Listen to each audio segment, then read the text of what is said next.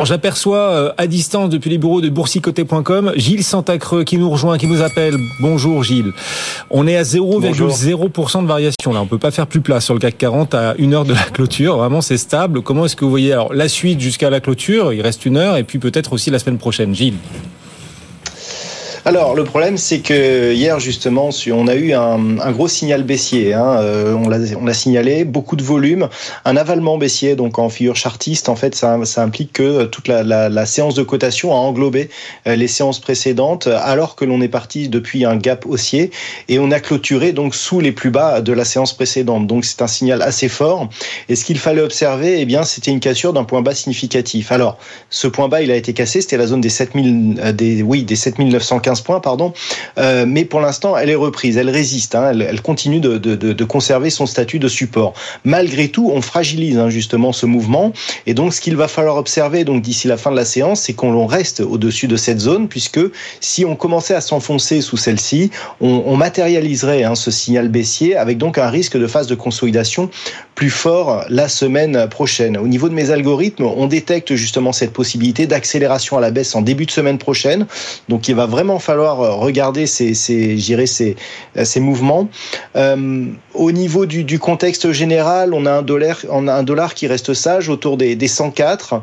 Euh, donc les séances, je dirais, d'alerte, les, les, zones d'alerte, hein, il faudrait donc cette zone des 7915 points. Si elle venait à casser, eh bien, on aurait un objectif premier à 7855 points et les choses pourraient se dégrader sous 7800 points. Je rappelle que l'on a un gap à combler, hein, le gap du 22, euh, qui, qui, qui pourrait nous ramener jusqu'à 7821,93. Donc attention, tant que l'on n'a pas de nouveaux plus hauts significatifs dans un contexte où les marchés américains marquent de nouveaux records, euh, le DAX aussi fait très fort, le CAC 40 il est un petit peu à la traîne.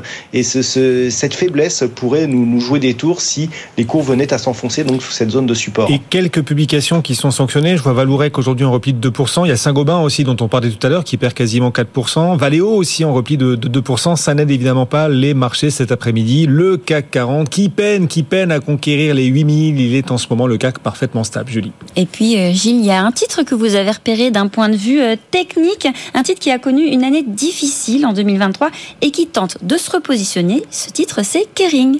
Hmm très intéressante puisque, comme vous l'avez dit, euh, on a eu une, phase de baisse euh, relativement marquée avec une zone de, de point bas qui est intervenue au cours, dans le courant du mois de janvier euh, de cette année. Et depuis, eh bien, on a un signal de retournement. Alors, un signal de retournement qui s'est déclenché sur la rupture de la zone 415-425 euros. Et le fait d'avoir marqué un plus haut au-delà de cette zone a interrompu la loi de dos selon laquelle, eh bien, nous étions justement dans cette dynamique, cette dynamique baissière.